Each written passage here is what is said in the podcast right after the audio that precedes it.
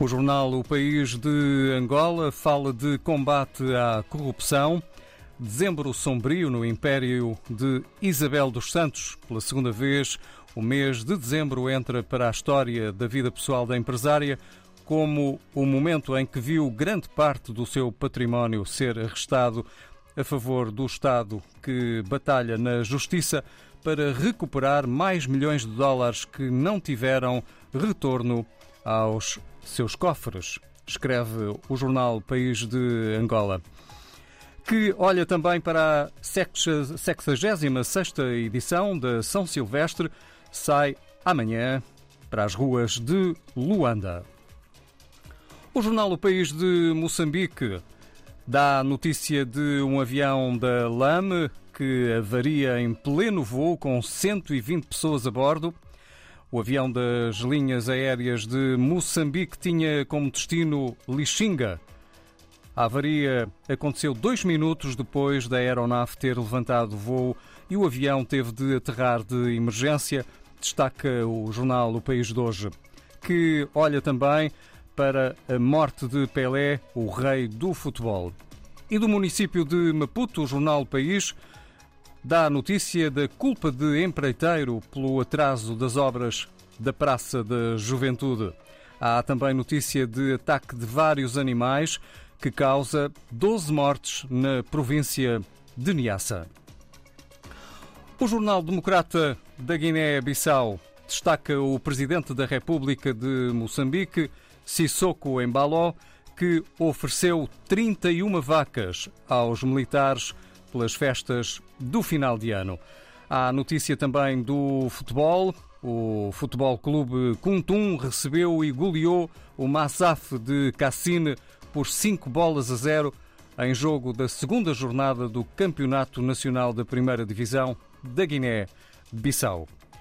E no jornal Savana de Moçambique, Francisco Carmona, bom dia. Quais são os vossos destaques desta última sexta-feira de 2022?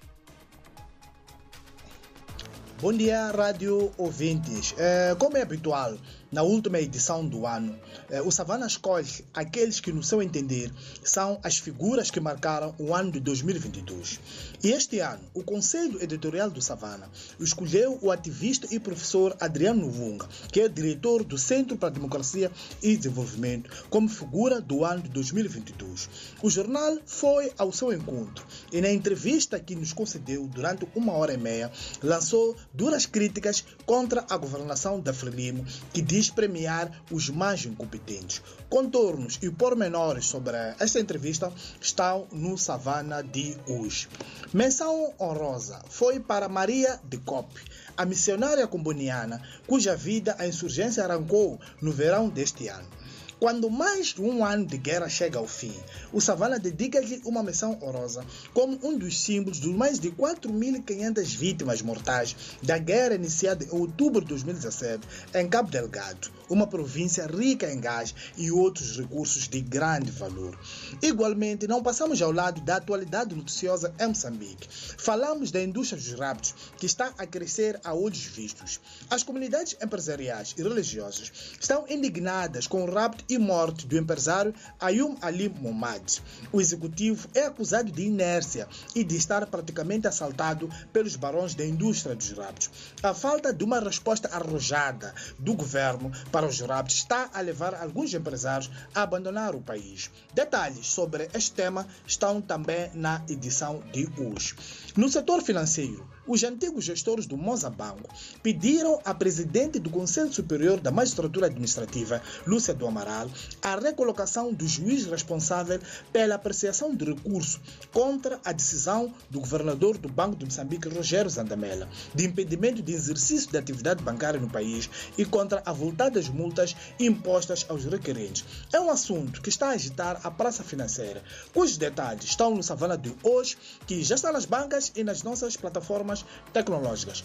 Bom dia, Francisco Carmona, a partir da edição de Savana, é Maputo.